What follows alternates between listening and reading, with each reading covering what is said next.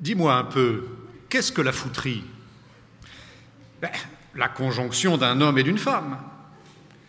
Cette conjonction est ou naturelle ou défendue par la nature. Elle est naturelle puisqu'il est vrai que les deux sexes ont dans le cœur un penchant invincible qui les porte, qui les entraîne l'un vers l'autre, si ce penchant est dans le cœur de l'homme et de la femme indistinctement.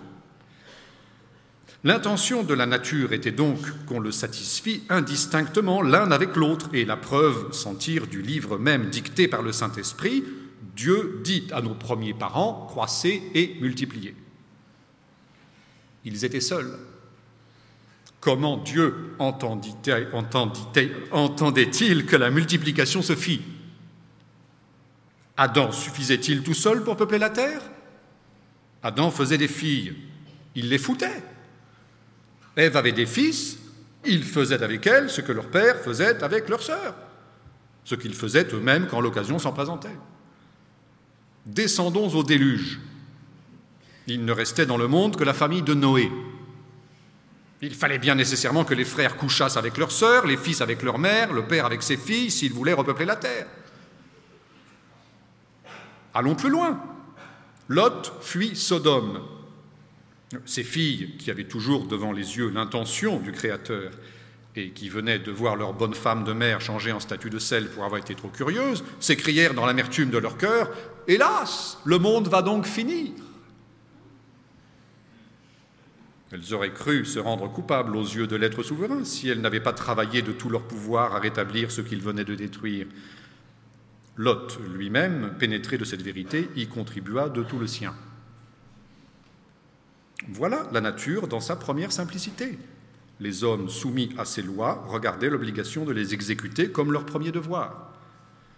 Mais bientôt corrompus par leur passion, ils oublièrent la volonté de cette tendre mère, ils ne voulurent pas rester dans l'état heureux où elle les avait placés, ils renversèrent tout, ils se forgèrent des chimères qu'ils qualifièrent de vertus et de vices.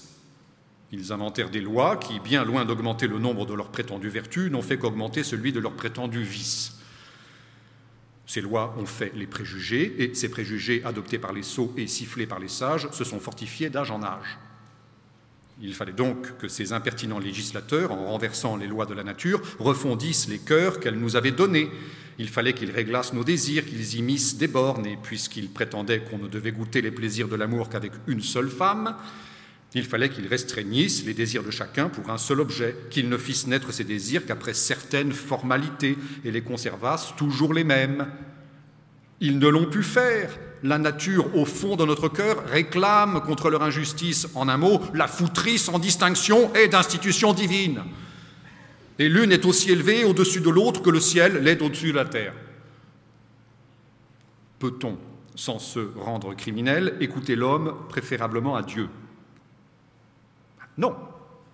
Non. Et Saint Paul, interprète sacré des volontés du ciel, qui connaissait toute l'étendue des devoirs de la nature, a dit plutôt que de brûler, foutez, mes enfants, foutez Il est vrai que pour ne pas choquer la faiblesse des petits génies, il met un correctif à sa pensée et se sert de l'expression mariez-vous.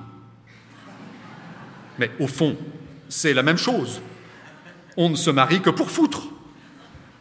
Ah, que je t'en dirais bien davantage si je ne me sentais pressé de suivre le conseil de Saint Paul.